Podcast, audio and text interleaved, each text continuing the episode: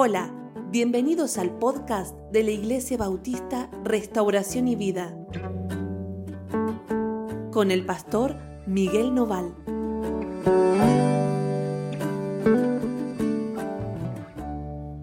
Hola, ¿cómo andan? Dios los bendiga muchísimo. Estamos muy contentos de estar juntos, de tener este tiempo devocional, este tiempo de reflexión. Hoy en nuestro pasaje del libro de Juan, de San Juan, capítulo 1, versículo 35, vamos a leer hasta el 42. ¿sí? El devocional de, de hoy se titula Hemos hallado al Cristo. Hemos hallado al Cristo. Así que vamos a la lectura rápidamente y nos metemos en la reflexión. Dice, el siguiente día otra vez estaba Juan y dos de sus discípulos. ¿Sí? Juan, y está hablando de Juan el Bautista el que bautizaba, y dos de sus discípulos. Y mirando a Jesús que andaba por allí, dijo, He aquí el Cordero de Dios. Juan vio al Señor que estaba por ahí y volvió a señalarlo y a decir, Este es el Cordero de Dios, el que va a quitar el pecado, este es el que Dios ha enviado, este es el enviado del cielo. Ahí está, mírenlo. Ayer decíamos que la tarea más importante de Juan tenía que ver con prepararle el camino al Señor, anunciándole a la gente que necesitaba disponer su corazón y buscar con arrepentimiento conocer a aquel que venía de parte de Dios y que en breve llegaría. Y cuando el Señor aparece, Juan dice, Él es de quien yo les hablaba. La, la tarea de Juan no era hacer seguidores propios suyos sino era ser seguidores de Cristo. Y esta es la tarea de todo pastor. La gente que nos oye tiene que poder voltear la mirada al Señor y decir, Señor, yo te quiero conocer más profundamente. No solamente pensar en conocernos a nosotros, porque somos seres humanos.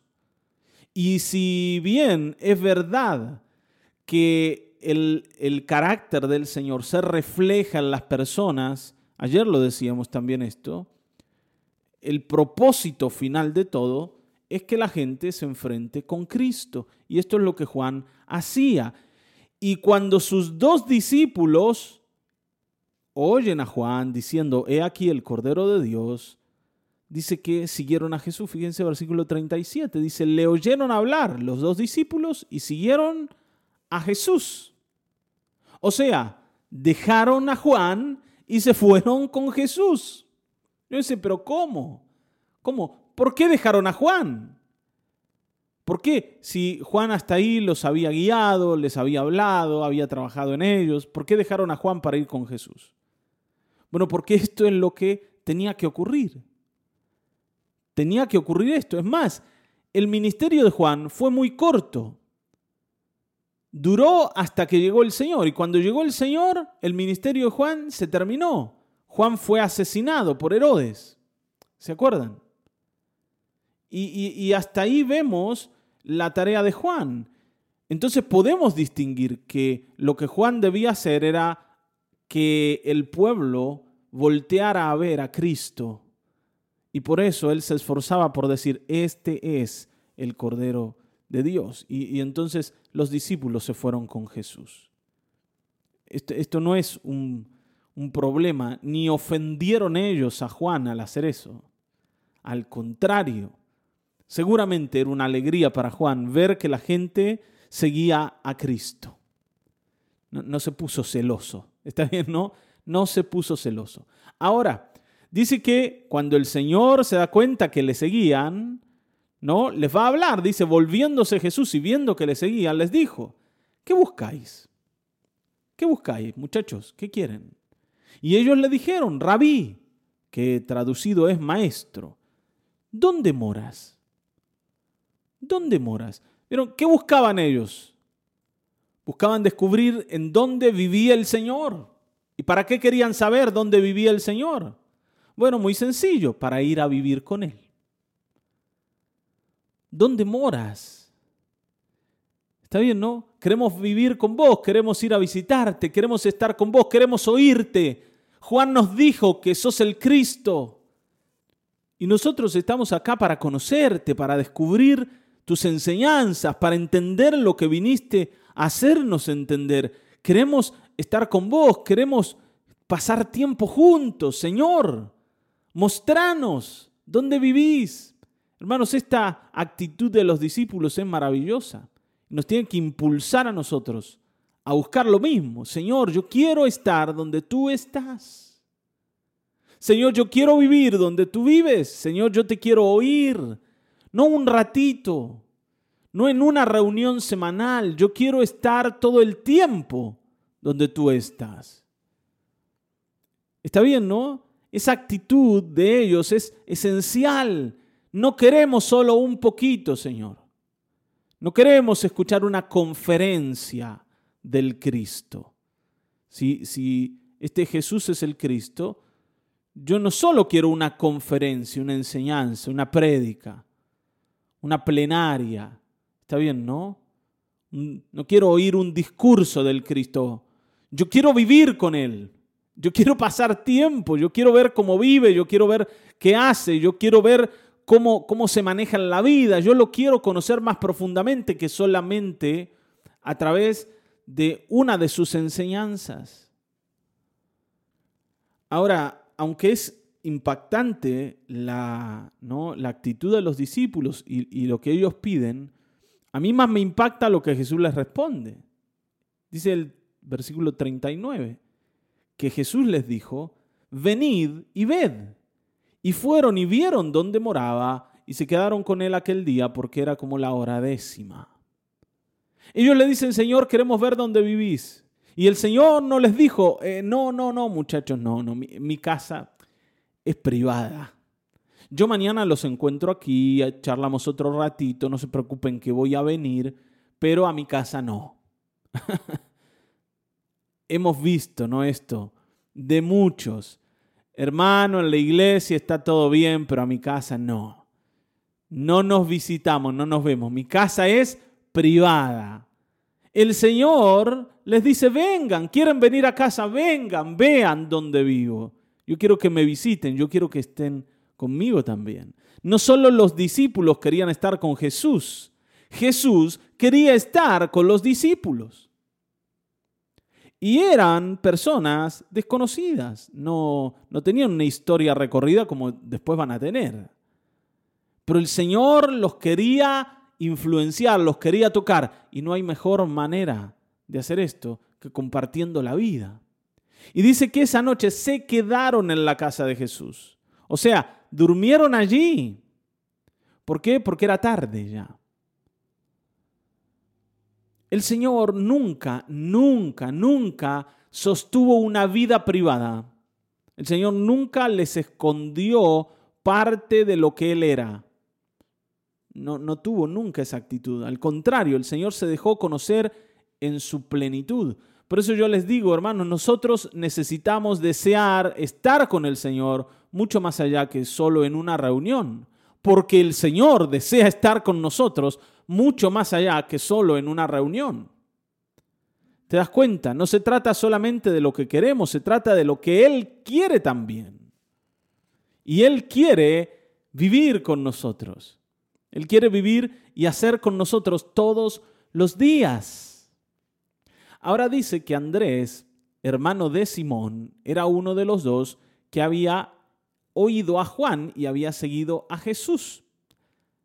¿Está bien? No? Andrés era uno de los que había oído a Juan y había seguido a Jesús. Y este, o sea, Andrés, halló primero a su hermano Simón y le dijo, o sea, a Pedro, cuando todavía Pedro no sabía nada de Jesús, le dijo, hemos hallado al Mesías, que traducido es el Cristo. Y aquí, hermanos, está retratada la obra evangelística de una manera impresionante.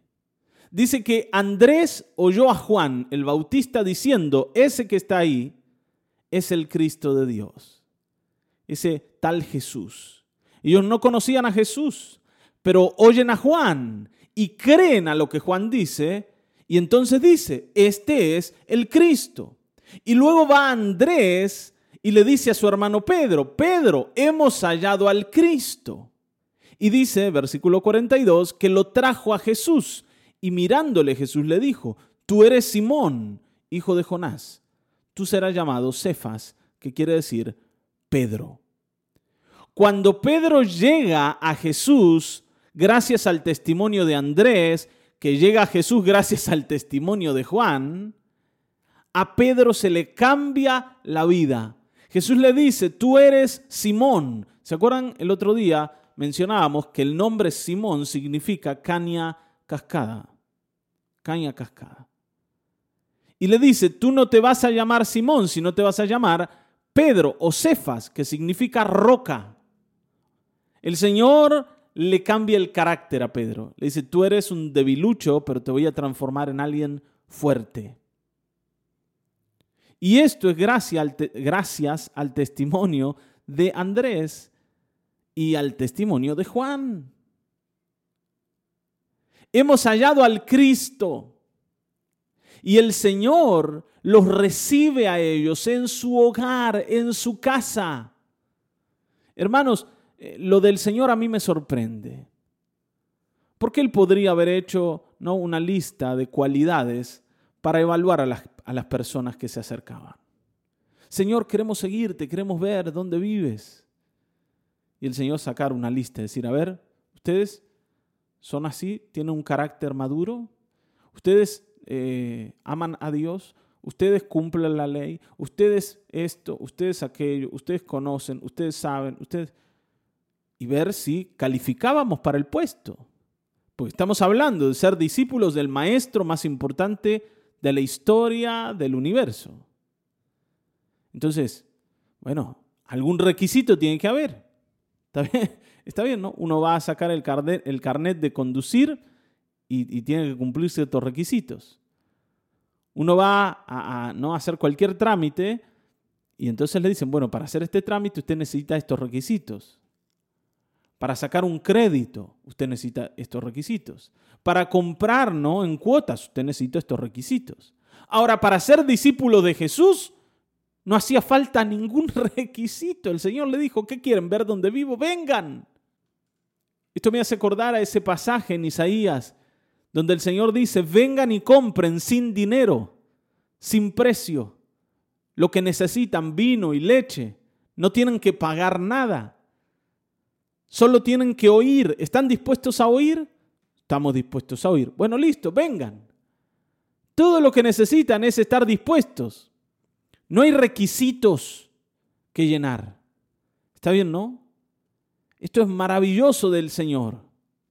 Y cuando llega Pedro, o sea, llega Simón, no llega Pedro, llega Simón, porque cuando llega es Simón, siendo un debilucho, siendo un hombre no con un montón de falencias, es el Señor el que le cambia el destino y el carácter y le dice, tú no te vas a llamar más Simón, vas a ser Pedro.